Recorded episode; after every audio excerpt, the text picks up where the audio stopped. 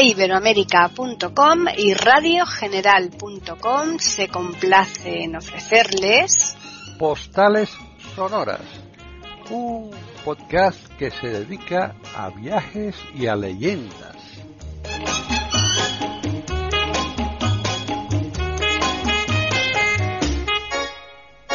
Bienvenidos otro día más a Postales Sonoras, Cultura y Leyendas aquí en iberoamerica.com. Soy Paqui Sánchez Galvarro y nuevamente está conmigo Juan Carlos Parra que nos va a continuar el recorrido que comenzamos la semana pasada por Egipto que es súper interesante. Así que, ¿qué tal Juan Carlos?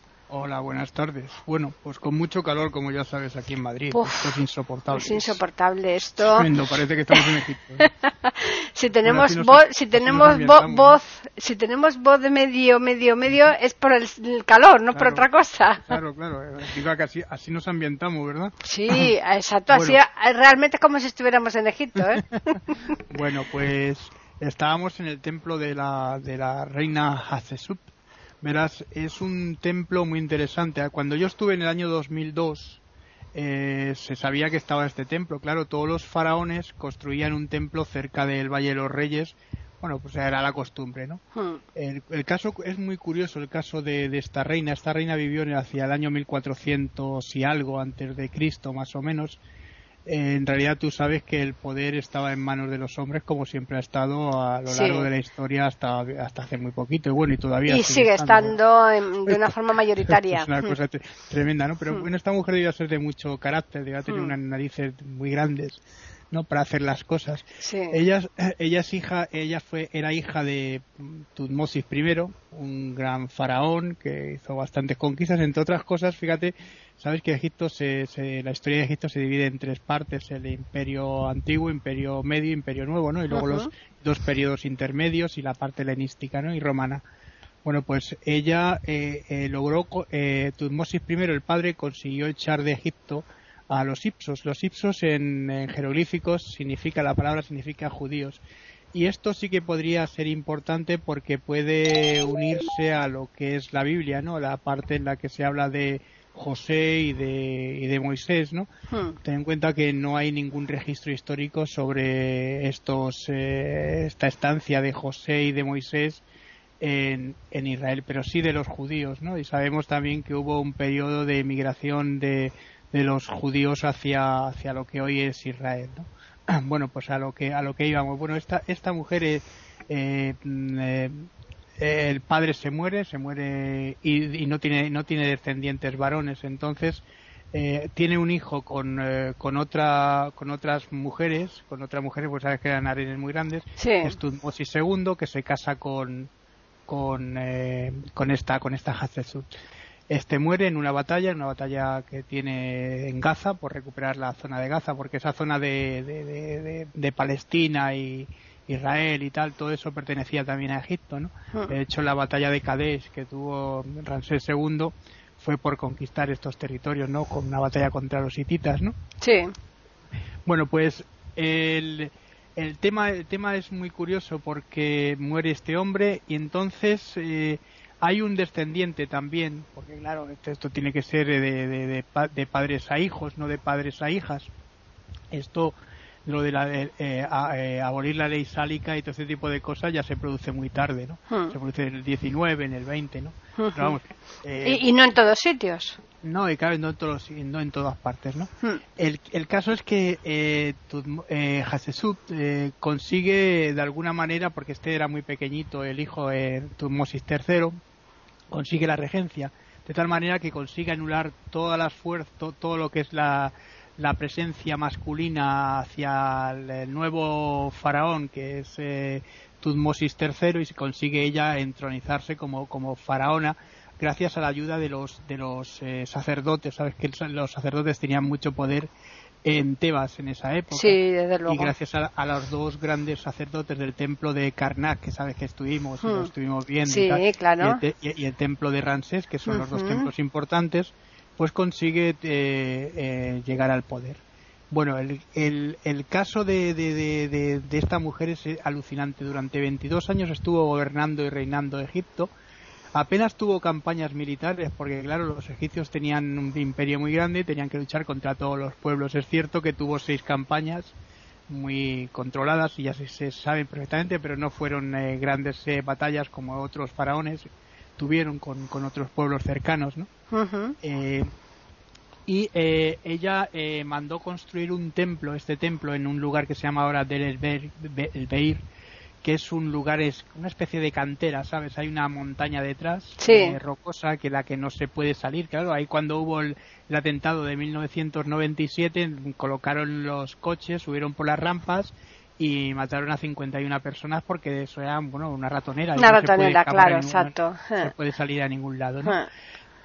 Una encerrona pero bien mecha. Sí, pero además una cosa terrible, ¿no? Hmm. Este templo representa pues toda la vida, los, acontecimientos importantes de la, de la faraona. Por cierto, se la representa con barba, porque ella llevaba siempre una barba postiza, puesto que el, grado de faraón, faraona o reina no existía, entonces tenía que ser faraón y entronizado por el dios Amón.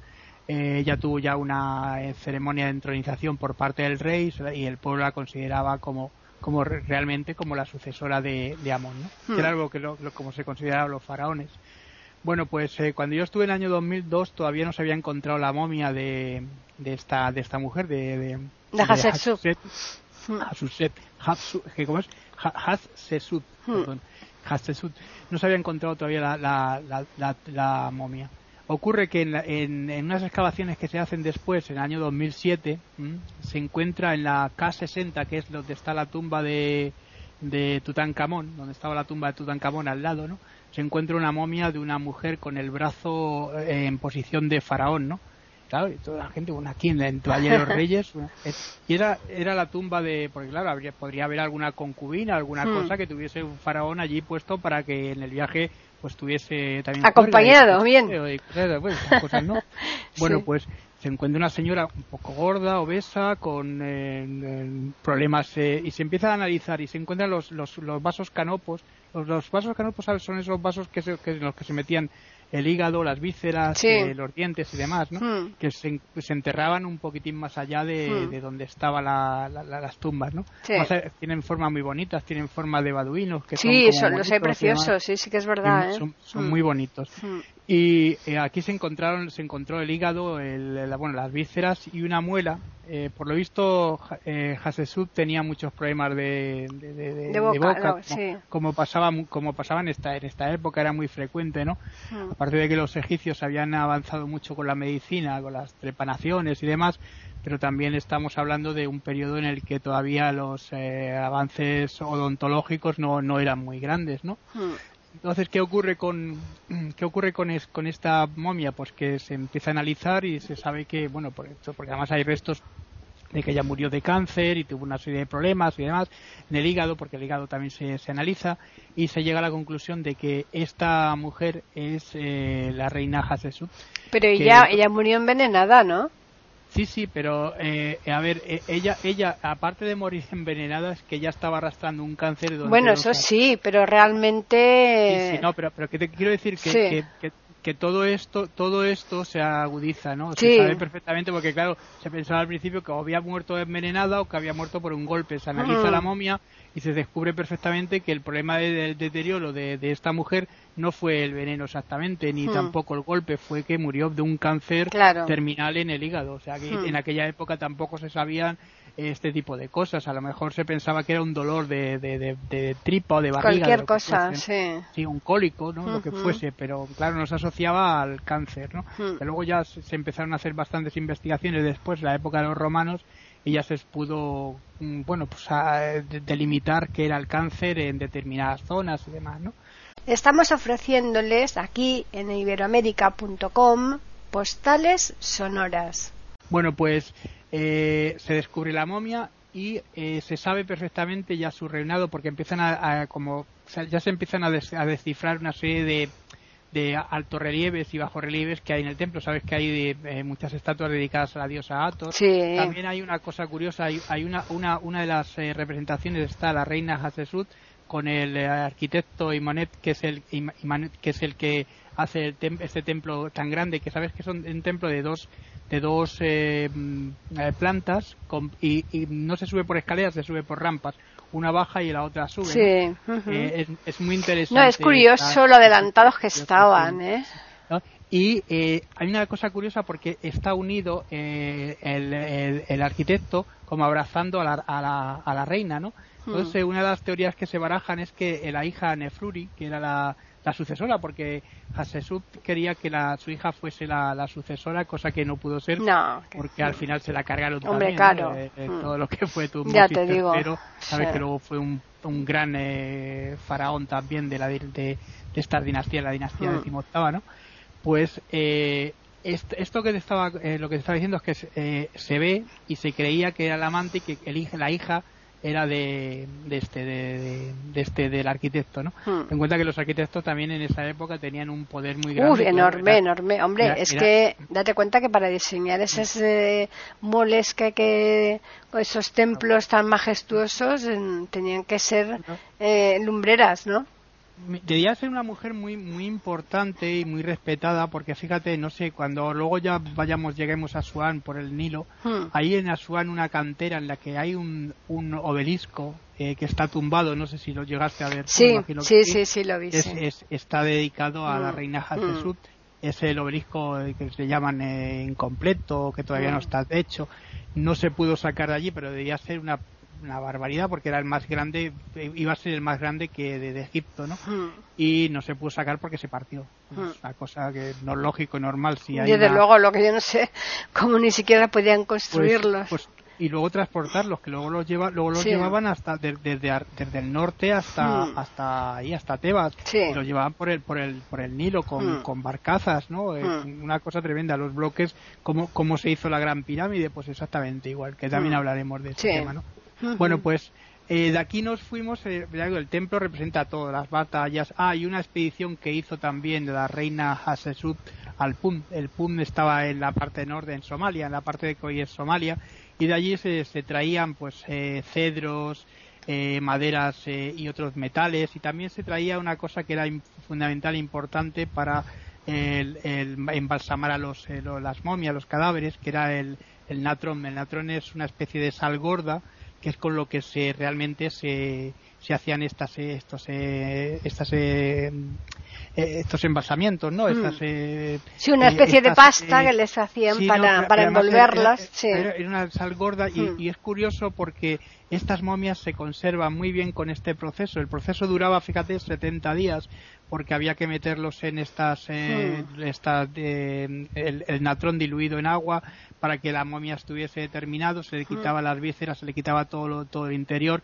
el cerebro se sacaba por, por la nariz, ¿sabes? Que se metía un gancho, se sacaba el cerebro, todo eso para que quedase perfectamente sin ningún, eh, digamos, eh, órgano dentro del cuerpo para que no se deteriorase. Claro, porque esos órganos se corrompen y luego eso se vendaba con se hmm. vendaba con verso, con eh, versos eh, perdón con párrafos del libro de los muertos que hmm. sabes que ahí nada, los, hay varias colecciones porque estaban todos en las vendas y de ahí se sacaron incluso de algunas eh, inscripciones se pudo completar lo que hoy es o conocemos como el, supuesto libro de los muertos de Egipto hmm. ¿no?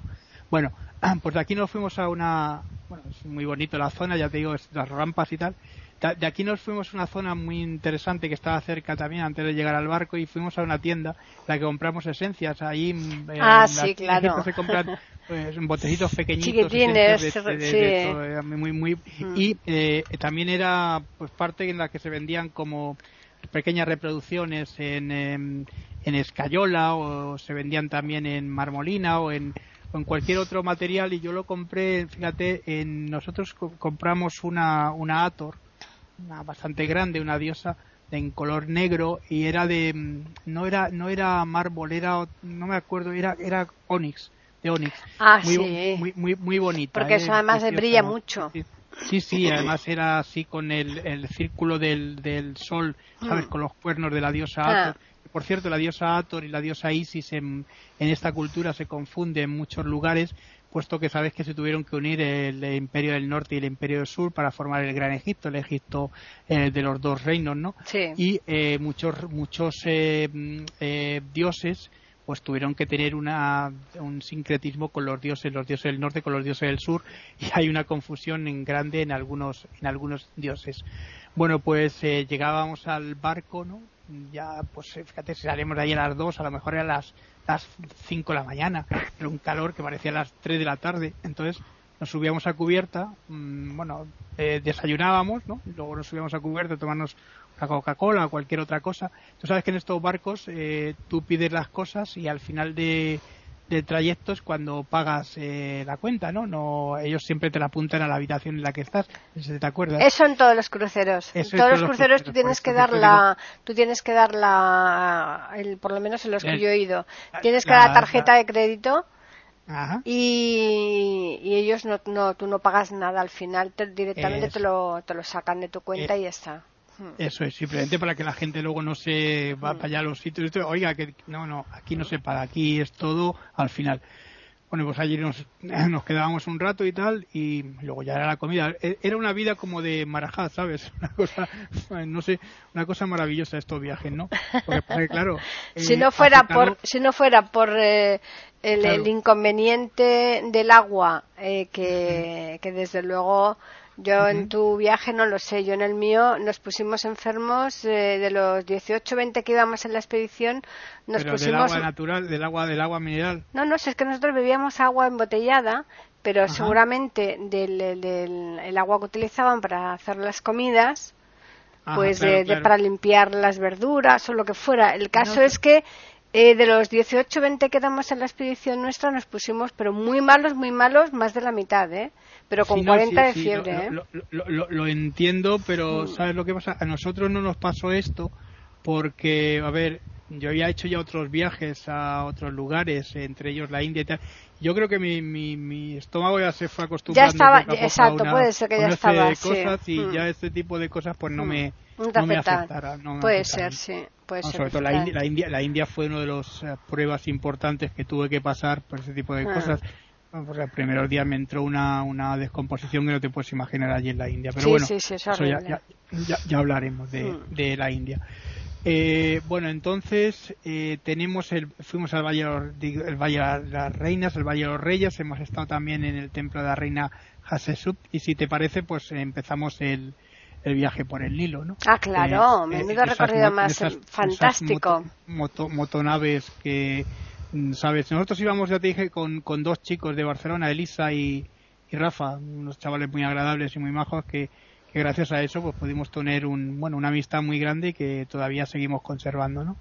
Sí, ahí en eh, ese viaje seguro, seguro que iríais al pueblo nubio. Sí, sí, pero eso fue... Eso es más adelante, claro. Un poquitín más adelante. Sí. A ver, sí, sí, es verdad que el pueblo nubio nos ofrecieron incluso montar en camello. Yo no he montado nunca en camello, ni aquí, ni en... ni, en Canarias. Ni, en, Petra, ¿no? Ni en Petra, ni en Petra tampoco, es verdad. No, no, porque, a ver, me, da, me da un poco de... Hmm. No, por montarme, que he montado en caballo y he montado a todo tipo de, hmm. cosas pero montar en un camello y que el camello se vuelva y te muerda y que ese tipo de cosas a mí no me da verdad que no, no yo tampoco he montado la verdad pero pero sí yo mis hijos sí que montaron. he llegado a montar el elefante en la India ¿eh? que bueno se va muy bien y, ya te ya os contaré el tema del elefante porque a mí me pareció una cosa surrealista lo del elefante pero bueno.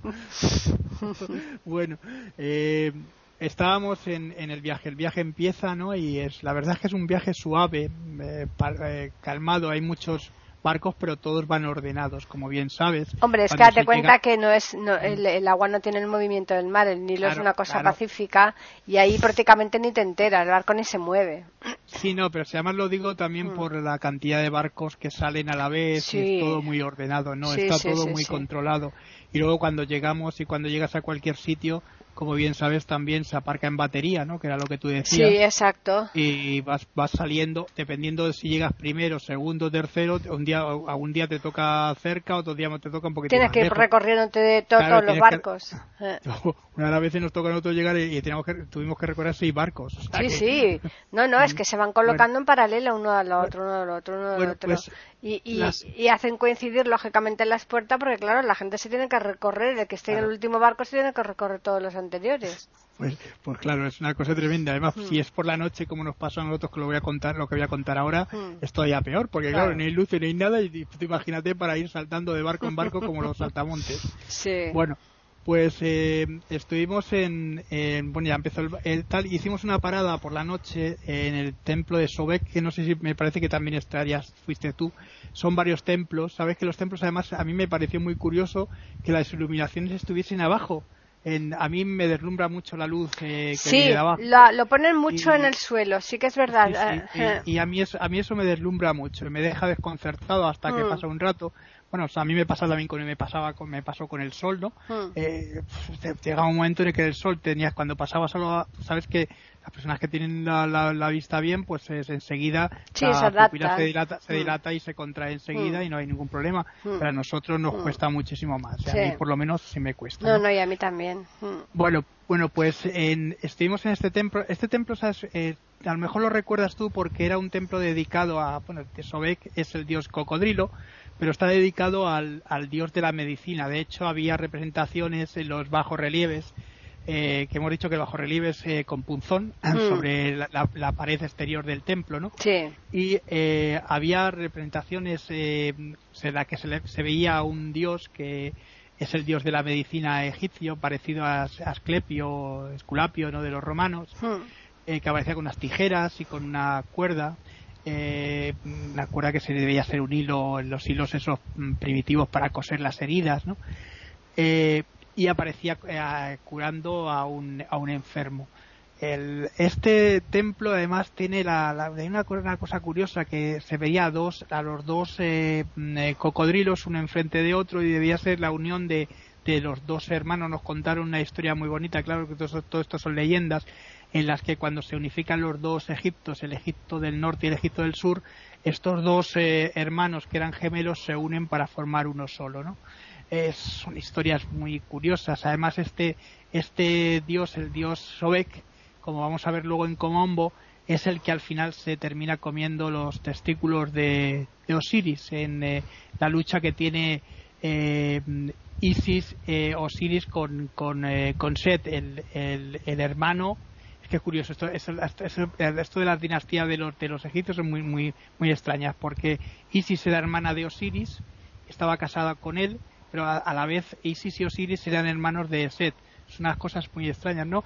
En el sentido de que, a ver, eh, cuando un faraón se casaba y tenía muchas mujeres, muchas mujeres incluso podían ser sus abuelas, sus tías, sus lo que fuese, ¿Por qué se hacía de esta manera? ¿Por qué se casaba con todo el harén para tenerlos protegidos? Era una especie de protección. Si estaba bajo, bajo la protección del faraón, la familia estaba protegida entera, ¿entiendes? Claro.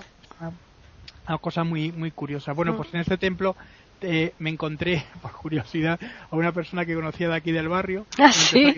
¡Eh, Carlos!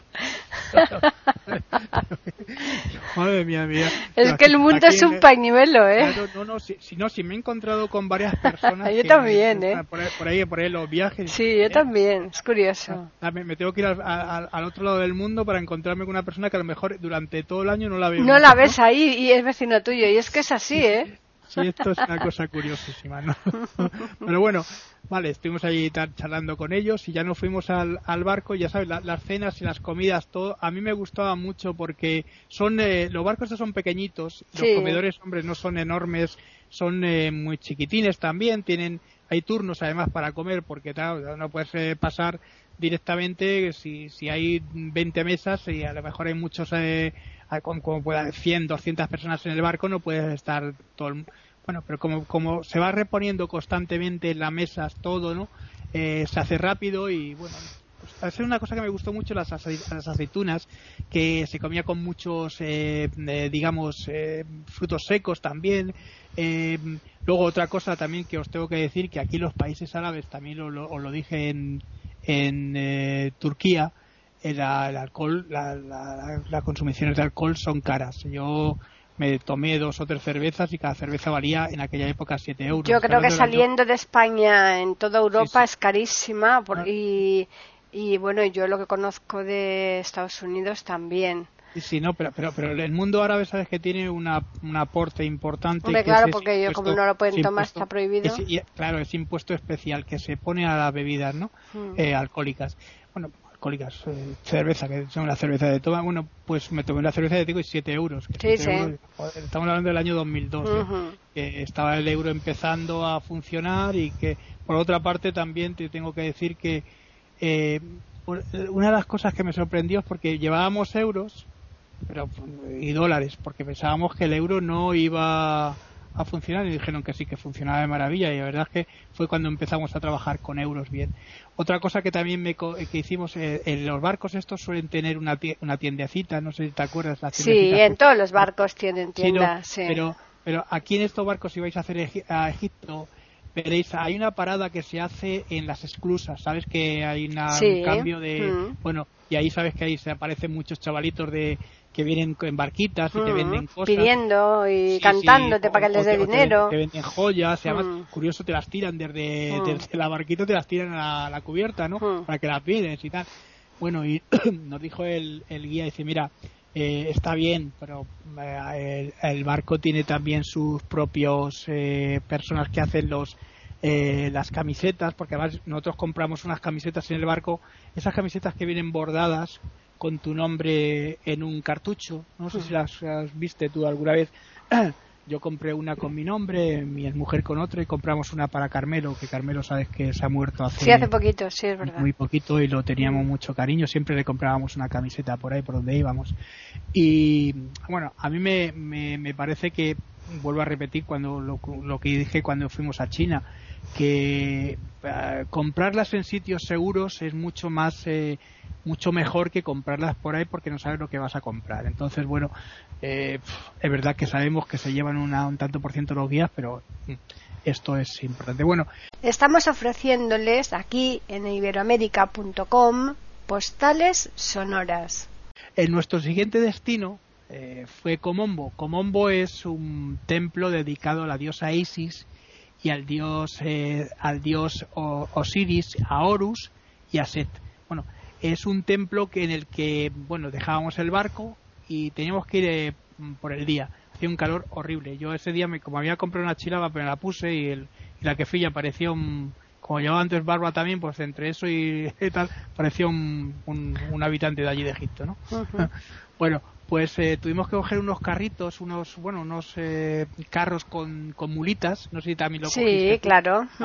Sí. Y, eh, bueno, pues una, un, un, viaje un poco, ¿cómo te diría yo? al menos curioso, mm, peculiar, ¿no? Y pidiendo por todos lados. Sí, sí, nada. Te se te echaban encima pidiéndote. efectivamente, el barco, el, el, carro iba para acá, para allá, mm. se movía gente que, te, que, quería vender cosas. Se te echaban encima para que les diera algo, el otro se paraba para a cosa hecha.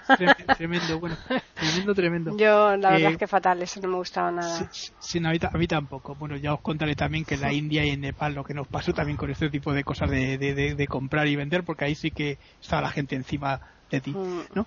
Pues aquí, bueno, llegamos al templo. El templo es un templo muy, muy bonito. Es un templo como, no sé si te acuerdas tú, es un templo que viene todo dibujado en las paredes y hay una especie como de recorrido alrededor de una, como si fuese una así de, una, una catedral que vas dando la vuelta, vas recorriendo de todo, pero esto eran pasillos, eran como un templo cuadrado y en, y en todos hay altorrelieves, los que se va contando cómo se enfrentaron. Eh, sí, van, van pasando las, las eh, digamos, mm, las escenas, ¿no? Sí, sí, sí, eh, como escenas. Como, como, como, si tú estuvieras leyendo un libro, pero representado con, en, en escenas en la pared. Hmm. como historietas que van viéndolas, ¿no? pues, en la, pues, ahí se contaba toda la historia de, de Isis y Osiris, hmm. cómo eh, Isis, eh, Osiris fue, estaba muerto, cómo Set eh, consiguió, bueno, matarlo y tal, y le consiguió, consiguió cortarlo en 14 trocitos, en 14 trozos, y los esparció por todos los lugares. Eh, entonces Isis eh, luego, luego los volvió a juntar y los metió en un ataúd de plomo y los llevó hacia el lugar este de Comombo.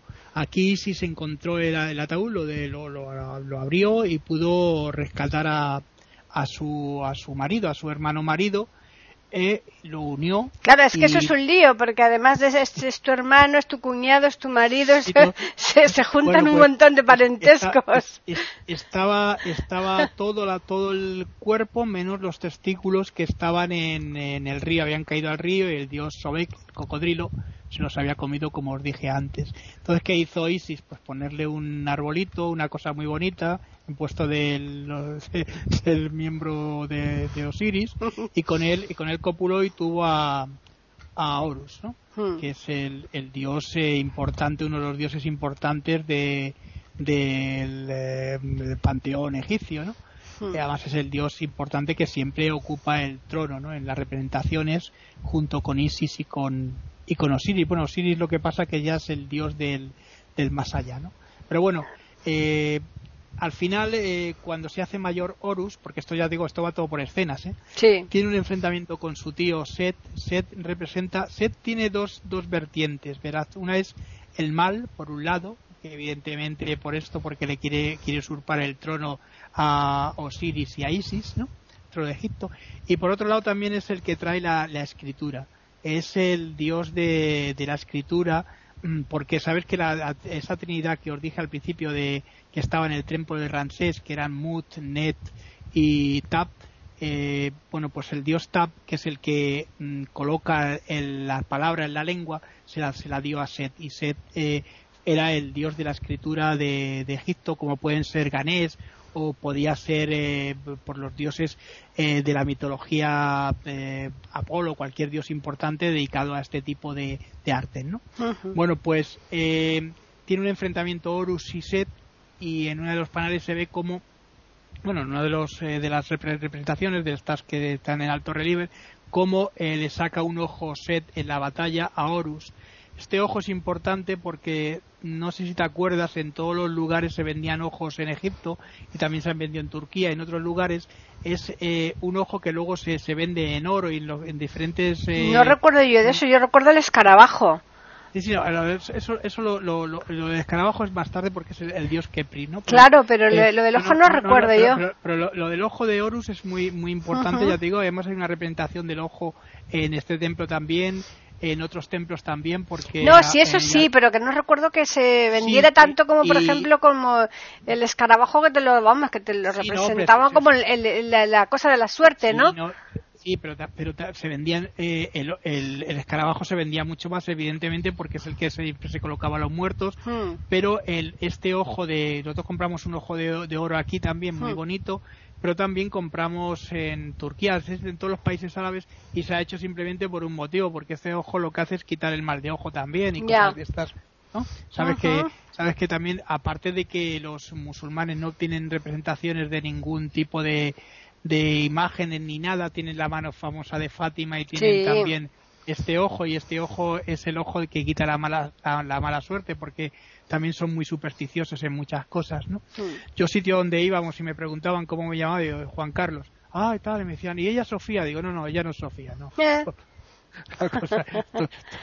Una cosa, tremenda, ¿no? Pues sí que eh, este tema... Por, los reyes nuestros, claro. Claro, por los reyes, pero en la época que estaba... En aquella época estaba Juan Carlos todavía, sí, sí, sí, sí, sí, sí, sí. Bueno, por eso, que Sí, sí, a mí es que nunca me, ha gustado que me, llamasen así, no tanto de rey de esas cosas, pero bueno, son cosas. Eh, eh, terminamos la visita, llegamos con un calor sofocante. Me imagino que, que tú te acuerdas de, de aquella visita a este templo y con un calor horrible porque las temperaturas pueden llegar a cuarenta y tantos grados, al sol a lo mejor cincuenta o cincuenta y tantos grados, que imaginaos por la calle allí no están ni los lagartos. no, claro, yo la única diferencia con respecto a ti es que yo hice el viaje en diciembre y tú en agosto, claro, ahí es que en agosto fue... seguro, vamos, yo pasé calor en diciembre con que no te quiero decir nada lo que pasaríais vosotros. Pero, pero ¿sabes lo que pasa? Que luego se compensaba por las tardes, hmm. la temperatura bajaba, cuando el, el barco iba por el Nilo navegando, que salías a la terraza y veías las riberas del Nilo, esas partes verdes. Bueno, que luego llegamos al poblado nubio, como tú me bien sabes que fue otra de las paradas. El poblado nubio estuvimos y además los nubios que curiosamente son, no sé si te acuerdas de, de, verlos, que son descendientes de los mamelucos, mezclados con negros y son rubios, con los ojos verdes, con los ojos azules. Y dice, bueno, un señor negro con los ojos rubio, con los ojos azules o verdes. Era una mezcla de verdad eh, muy, muy curiosa. Pero muy, guapos la gente de allí. Ahora yo creo que al poblado nubio hay que dedicarle más tiempo. Hay que, yo creo que eso es para otro día, ¿verdad, Juan Carlos? yo creo que el poblado nubio lo vamos a dejar para, para otro día y ya dejamos también el cambio de, las exclusas, porque hmm. ya estamos llegando casi, estamos ya muy cerquita de, de la presa Swan y bueno y de todo este tipo de cosas que también son eh, importantes para, para, para ver porque aquí en la presa de Swan cuando llegamos eh, te diré que estuvimos cerca también de la isla Elefantina, que es una isla también importantísima, en la que también hay un pequeño templo dedicado a la reina Hatshepsut, como no, era muy importante.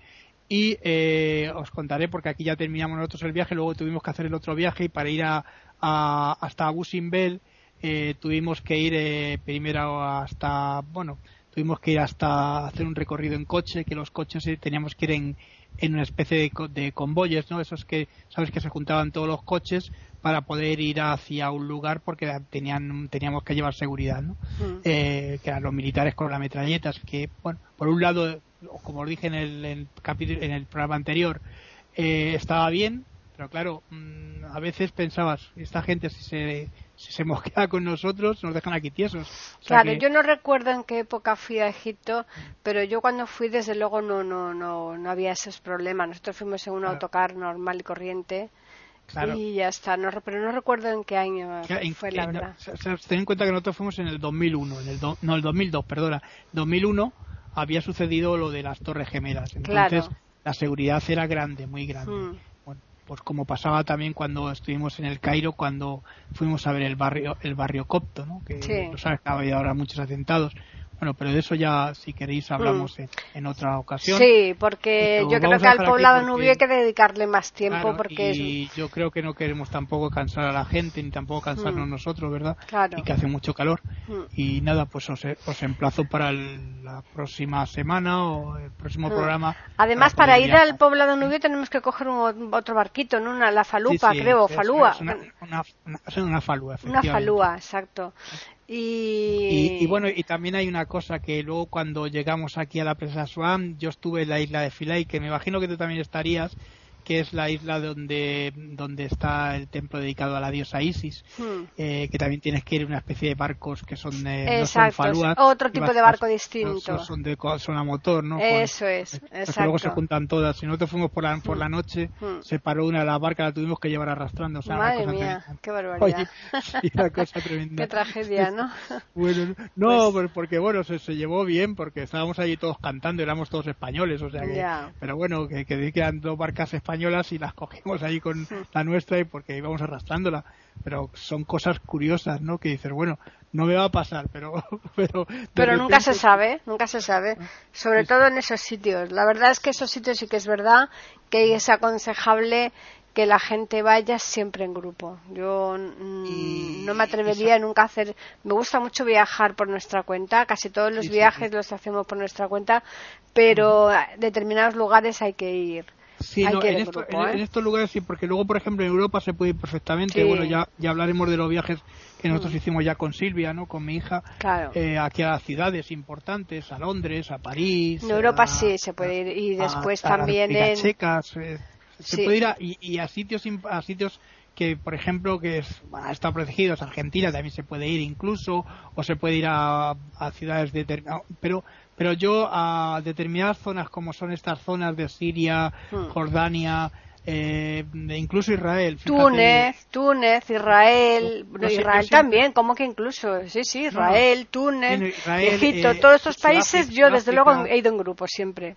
y, y, cuando salgáis por la noche, hmm. eh, una de las cosas que es aconsejable es que no vayáis solos, que vayáis en grupo también. Hmm, eh. también, Si vais a, cenar cuatro o cinco personas, hmm. eh, o sea, pues juntaos, juntaos hmm. cuatro, cinco, seis o siete personas, eh, porque es más, es mucho más seguro y, y, pues eso, la gente va a tener más respeto. Ha habido muchos problemas con muchos eh, grupos en los que la gente ha querido ir solos por su cuenta. Mira, yo por ejemplo, uno de los sitios que sí que recomiendo que se puede ir bien porque yo lo hice y eh, a mí no me, no me pasó nada y tal, es en la India. La India, a pesar de que hay muchas cosas, como ya os contaré, se puede ir perfectamente solo en un resort o dar una vuelta por un pueblecito, no te va a pasar nada, ¿no? Pero claro, hay que también eh, tener mucho cuidado con este tipo de cosas. Mm. Estamos ofreciéndoles aquí en iberoamérica.com postales sonoras.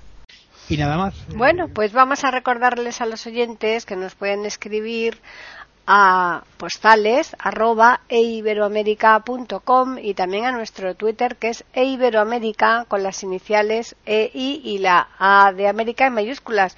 Juan Carlos tiene todavía muchos mm. viajes, pero cuando los finalice, si eh, nuestros oyentes nos solicitan que hable de algún país, eh, tampoco pasa nada porque para eso existe hoy día muchísima información, ¿verdad? Claro, y además eh, tener en cuenta que nosotros estamos haciendo también en, la página de eh, cosadepaqui.com eh, una, mm, una página que titula Donde estoy, ¿no? Que ahí también hablamos de muchas cosas, de muchos viajes eh, virtuales y de lugares a los que a lo mejor no hemos ido, pero como dice Paqui, con internet y, y mirando bien se puede hacer un buen viaje, ¿verdad? Sí, sí, sí, sí. Ahí en la página de cosasdepaqui.com eh, lo van a encontrar en Búscame.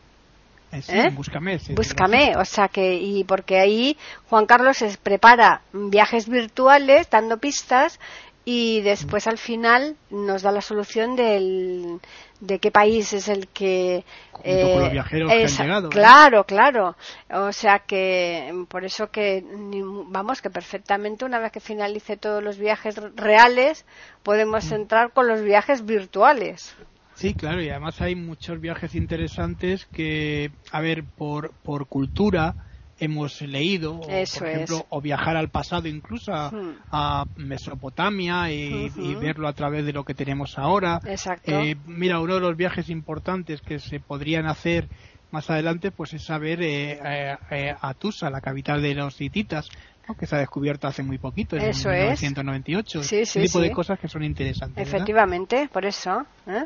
Así que nada, pues hasta la próxima semana, Juan Carlos. Pues hasta la próxima semana y un abrazo para todos. Un, abrazo, Paqui. Bueno, pues eh, un abrazo, sí. Y a los oyentes les recordamos que el próximo jueves estaremos nuevamente aquí en Postales Sonoras, Cultura y Leyenda en iberoamérica.com.